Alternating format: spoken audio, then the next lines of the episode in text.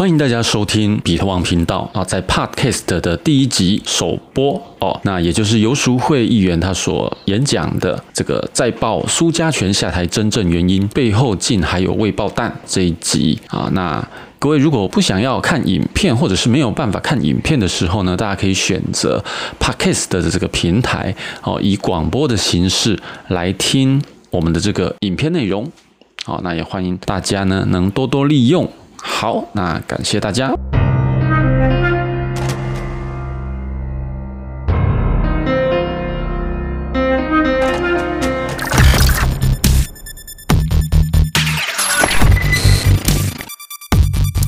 去年我不知道大家还记不记得一个新闻哈，因为我本来也没有发现，后来是有人跟我提醒。去年有个新闻，大家可以去 Google 看看，它叫做外籍生黑工。为什么？因为我们现在针对新南向开了一个所谓去新南向国家去招收所，你要来台湾念所谓的在职类似在职专班或者是那种攻读的实习的班，哈，就是技职班的意思。你可以工作跟跟去实习，但那是来念书跟实习的，大家知道有那种那种班。但是我们居然把这种来这边念书的这些外籍生，把它变成是黑工，让他们去工。工厂去做最辛苦，然后超时的这个工作，然后后来有外籍生不堪这个。太辛苦，然后甚至有一点点侵犯了人权的这个超时啊什么的，然后揭露以后，才发现说我们这个新南向所谓的去这个东南亚国家去招募，说哎你们可以来台湾实习啊、念书啊，哈，就最后把它变成是一种外籍劳工，哈，外劳。可能不知道，就是我们在招募外劳的时候，每一家公司在招募外劳是有一定比例的。你必须要符合说，你一定要用多少本劳，然后才可以有有有不足的地方才可以用外劳，因为我们要保障自己台湾劳工的权益嘛。但是如果外籍生，以实习的名义来这家公司的话，就可以不受限。所以其实高寿涛原来还涉及了把外籍生转做这种所谓的外籍黑工的工作。那我是怎么发现的呢？是我在收集相关的资料，说，哎，无意中看到柯志恩委员在去年的时候，在教育委员会的时候质询这个外籍生黑工。那那时候柯志恩展现了很多张证据，哦，其中有一张 DM，里面有一小排很小的字。好，这个 D M 就是叫做主办单位，叫做中华东协什么文化交流协会。然后下面又一排更小的字，理事长是高寿涛。那在去年的时候，我们并不知道高寿涛是什么人，所以柯志恩委员只是在质疑这件事，就是把外籍生变成黑工这件事。那后来因为很严重，有很多学校都爆发了，甚至监察院介入调查。然后也纠正了这件事情，结果今年再配合上苏正清跟苏家全这个同样这个中间人这个高寿涛以后，哎，结果也涉及同样的事情。所以到底说我们把这个金钱建筑在这种人权上面，在台湾到底还有多庞大的市场？大家可能不知道，就是在民进党执政之后，短短的三年之间，我们的外籍劳工增加了九万多，已经突破七十万人了，已经突破七十万人了。第一个。这个涉及的就是台湾本劳的权益。为什么外籍劳工越多，大家有没有想过会造成什么问题？不是只有台湾的劳工没有工作权益哦，而是台湾劳工的薪水永远上不去。因为我如果可以用两万六就找外籍劳工的话，然后我又有管道可以不断的进外籍劳工的话，我为什么要花三万二去请台湾的劳工呢？所以台湾的劳工就会被面临说：阿伯你也两万六一起来啊。可要不要随便你，要不然我用外劳喽。所以台湾的劳力就会变成说，要么找不到工作机会，要么就是你的薪水永远被压低。因为对企业主来说，它有一个叫可取代的劳力来源，就是外劳。那民进党这三年多，他号称他劳工是他心里最软的一块，大家已经知道，就是最好践踏的那一块，是最软的那一块嘛。外劳的人数不断的增加，增加了九万多人。而且今年四月，他们还悄悄的通过了一个东西，外界没有人知道。那个时候也是我这次意外的时候才去查到的，就是我们过去台湾有一个门槛，就是如果你这个民间工程重大工程要超过百亿、一百亿才可以申请，就是外劳的配额不限比例。要不然我们的每一个工程外劳都有限比例的，就是你要几个本劳才能配一个外劳。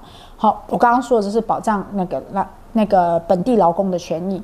可是如果你是百亿以上，代表说你这个工程太大了，你需要很多劳工，所以这个时候你可以去专案申请这个突破这个比例。可是这个是要一百亿以上。那这一个办法大概从陈水扁时代一直都到现在都没有被打破。好了，那当然可想而知的就是我们的财团跟我们的人力中介公司就会不断去游说政府说啊，这门槛太高了啦，什么什么的，但是从来都没有成功的降，都没有降低过。一直到今年三四月的时候，哦，这一次财团跟人力中介业者成功了。然后我无意中找到其中一次会议的资的资料，啊，劳动部其实很为难。劳动部在会议上的时候有曾经有表达说，因为我们现在外籍劳工已经增加到七十几万了，哈，很多劳动团体已经很很不高兴了。然后，如果再去降低这个门槛的话，未来的外劳会引进更多。他们觉得，就是对于台湾的这个劳动权益来说，影响太大了。好，但是在会议上的时候，当然企业团体就一直说啊，我们台湾的劳力不足啦，现在百亿以上的工程已经很少啦，那你这样我们几乎都不可能申请了。好，就一直在那边。然后又是一个民进党的立委在会议上帮忙业者讲话。然后，反正今年四月就从陈水扁时候到现在的这个办法就被打破了，就被打破了。而且大家猜猜看，从百亿门槛降到多少？你可能觉得五十亿已经很多啦，对战对半没有，从百亿一口气降到十亿。那其实这是一个很大的事情。为什么十亿的案子太多了？我们一般的那种盖房子的营造业，它就可能十亿了，那他就可以去申请这个专案。那未来这种台湾的大小型工程，你可以看到就就会被外劳所取代了。那我们本地的劳工的权益会被进一步的受损，然后低薪会更没有办法解决，这是一个。然后再来就是对于外劳在台湾的人权，台湾也一直都没有保障的很好。坦白说。就包括说陈局那个时候就因为太老的这个事情，他曾经下台。那这十年来，其实我们也常常看到，就是外籍劳工在台湾可能被逼着去做一些他不想做的事情，或是超时工作被虐待，也都有。所以这又变成另外一个事情，就是再来我们中介公司剥削这个外劳的中介费。很多外劳他为了来台湾，他要先付出一一笔大额的中介费，他就没有钱呐。像高寿涛所的公司就是一个叫一条龙的服务。什么叫一条龙服务？我要中介你来台湾工作，你没有钱付中介费，对不对？没关系，我帮你借款。所以很多印尼劳工在来台湾之前，他身上已经先背一笔债了啊，我帮你借款，借来给我，反正你就一定要付这些中介费就对了。然后等中介来台湾以后，每个月哦，大家不要听错，是每个月都还要被抽。一千七到一千五不等，抽三年。前面那一笔所谓十几万的中介费，你把它扣掉不管，你光是每个月一千五到一千七这样子的所谓的服务费，每个月的服务费，去乘以目前台湾有七十一万劳外劳，你这样去乘就好了。你一千五去乘就好了。一个月哈，中介公司什么事情都不要做，一个月光抽这些服务费就十亿。然后一年就一百二十亿，可是都是这些外劳在雇主那边工作，然后从薪水每个月要给他扣，给他扣，给他扣，给他扣，扣满三年，三十六个月，而且每一个人前面都还有一笔十几万的这个中介费。所以为什么对于人力中介公司来说，每多中介一个外劳来，他就多，他就等于就是这些都是他的发财金嘛。对不对？每一个外劳都是他的摇钱树嘛，所以他当然希望说外劳的配额越多越好，引进越多越好，国内的门槛降越低越好。然后印尼这边给他的配额，或是泰国这边给他配额越多越好，多引进他就多赚钱啊。那讲到说，那这件事情回到说，大家知道这个中介市场的生态以后，再回到说，那为什么苏正清带人力中介业者去印尼这件事的图利性在哪里？他如果今天跟人力中介公司出去，结果谈的是交通合作，那我没有意见，因为那个人力中介公司他没有做轨道建设的工作，他只是纯粹说，哎呀，我该我我交情双方交情都不错，帮你们牵个线，我跟他们，我跟你跟他都是朋友，帮你们介绍，你们要谈什么不关我的事，嗯，这样叫国民外交。但是问题是，他今天。带着这个人力中介业者，或是人力中介业者带着苏正清，我们不知道是谁带谁，去见印尼的副总统，谈的是什么？谈的就是外劳的配额。所以这有没有利益冲突？当然有啊，因为你们谈的就是外劳的配偶。因为后来的新闻有，他们自己发布的新，印尼那边发布的新闻有，这是在三年前发布的，二零一六年那时候发布的。可是那时候我们没有把这两件事兜起来，所以你事后再去看，他们就是在那一场会面的时候，就是去谈印尼的这个外劳的配额问题。那为什么要特别去谈？因为印尼在二零一四年的时候有一个国策政策，就是他们要逐步减少。外劳的输出，一来是因为印尼的这个经济起来了，他们要留住劳工在自己国家工作；二来就是他们的外劳到了其他国家去工作，常常发生被虐待的情况，所以他们必须要对自己的劳工交代。那其中一个很重要的就是，他们要五年内完全停止女性外劳的输出。五年内，二零一四，也就是二零一九年。之内，他们要全部禁止女性外劳的输出。那这个冲击最大的是谁？是台湾，因为我们的看护、我们的家庭照护，其实都是用女性外劳。那这个对人力中介业者当然是很 shock 的一件事情啊！哦，原来我我因为我的外劳的这个源头要被要被要被删减，甚至被停止了，所以他们就很害怕这件事啊。那。跟苏正清跟人力中介这次去谈的，就是这个外劳移工的事情啊。会后，会后，印尼的副总统也承诺，好对台湾的外劳配额不影响，但是希望台湾加大对印尼的投资，是有交换条件的哦。哈，好。如果今天是国家对国家，外交部跟经济部去跟印尼谈，我们需要你的外劳，那你需要我们的投资，好，那我们两个国家合作，你给我外劳，我给你投资，这个完就没有问题，这是国家对国家，政府对政府。但是大家想想看，一个像苏正清那种水准的立委，加上一个人力中介公司的业者，告诉我你去拼新南向，你拼谁的新南向啊？你拼你的前进新方向吧，金钱的钱啊。对不对？你拼的是那个外劳的配额啊，那个配额给谁了呢？是给给给给给全台湾，还是给这家人力中介公司的业者呢？然后这样的，你你去承诺所谓的加大投资，印尼的投资，是谁给你这个谈判权呢？你不过就是个立委而已啊，你没有行政权呐。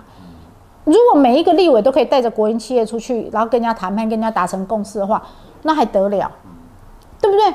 可是你想想看，如果他没有带国营企业去的话，如果他不是执政党的立委的话，印尼的副总统为什么会见他？为什么会跟他达成共识？人家可不是因为你长得帅，所以人家见你，人家是因为你就是执政党的立委，然后立法院长的侄子，然后带着四个国营企业去，要不然你以为人家副总统很闲吗？所以这个不要再去说你是什么哎低调啦私访没有官方身份，这全部都是骗人的。那你一个立法委员做这件事到底是对不对？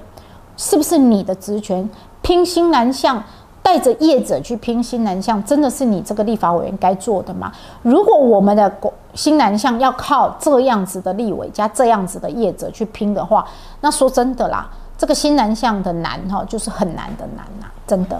我我觉得是这样哈，苏正清从头到尾都只敢一直讲那个日期的问题哈。那这个事情也很简单嘛，外交部把公文拿出来就知道了嘛。外交部上面的公文写怎样就是怎样嘛。如果是外交部的公文写错，那关我什么事呢？我们每一个人都一定会相信公文书上写的东西呀。还是说外交部写的也没错？我们怎么知道呢？对不对？今天你不敢把外交部的公文讲写拿出来，然后你一直说我们讲错，你的立足点在哪里？你里面你的业者已经承认他有带你们去了，国营企业也承认他有跟你去了，你自己都承认你有去了的时候，这个就像我说的，你今天杀人跟昨天杀人日期不重要，重点是你杀了人呐。你今天给人家袭胸跟昨天给人家袭胸，就算被你摸到胸部的那个女生她忘记是哪一天了，她还是可以告你啊。因为重点是你做了这件事情，而这件事是不容许的事情嘛，所以第一个，苏正清一直去讲日期是不对的，那把外交部的公文拿出来看嘛，要不然全部都你说而已啊，我们起码还有一张文件呢，你连文件都没有哎。好，第二个，不管日期是什么样，你有没有做这些事？这些事情是不是对的？何况我我已经在另外一份的脸书已经讲过，就是高寿涛跟大陆的关系非常的好，好到爆。在台湾，你要跟台糖、台盐这种国营企业合组公司已经很难了，何况在大陆，跟福建省国有的投资集团合作开公司，然后而且告诉他挂董事长，然后大陆的高干挂副董事长，蔡玲，而且这个蔡玲是大陆官方高干年轻化的标的示范人物。他现在已经是掌管整个福建广电集团的总经理了，所以这样子人当时为什么要当你的副手？副手哦，是高寿他当董事长哦，这个大陆的这个官方的官股代表蔡玲当的是副董事长哦，所以那你民进党不是很可笑吗？台商穿梭两岸无所谓，本来就可以。但你们想过去怎么去讲这些台商的？还有新冠的时候不准人家回台湾，然后把人家说那个叫中国的台商，然后结果自己就可以跟所谓的中国的台商在一起去印尼吗？所以是什么福建台湾共拼新南向是这样吗？在海外携手合作了吗？共用一个白手套吗？所以这个就是很荒谬的民进党的双重标准啊！高寿高寿涛就是高寿涛就是。那一封电报里面提到的中间人，也就是人力中介业者杨运集团的老板。对，那所以大家只要去想想看，就是如果今天一个公务员，一个公务员，他跟业者一起出去，然后让业者安排他参访行程，台湾会怎么看待这个公务员？立法委员本身就是公职人员啊，对不对？而且。他的行业就是很敏感，就是我们说的人人力中介业者嘛。那人力中介业者跟外劳之间的这个利益的这个纠葛，刚刚我已经有讲了，它是一个非常庞大的利益，而且是建筑在人权上面。不管是说台湾的劳动权益，或者是这个你引进外籍劳工的这个外籍的人权，或所以这样的业者不能说我们就污名化他。而是说，你就是带他去谈外籍劳工的配额，这个本身就不对。这就像我带一个建商，然后去跟国有财产署说：“哎，你把国有地释出来，他地不够盖房子了。”哎，大家可以接受吗？然后带一个缺钱的财团跑去关谷银行说：“哎，你放放一放一点钱出来给他，利率低一点，可以吗？立委可以做这些事吗？不可以吧？那其实今天。苏正清差不多就是在做这个事啊，带人力中介业者去争取外劳，啊，不就是在做这个事情吗？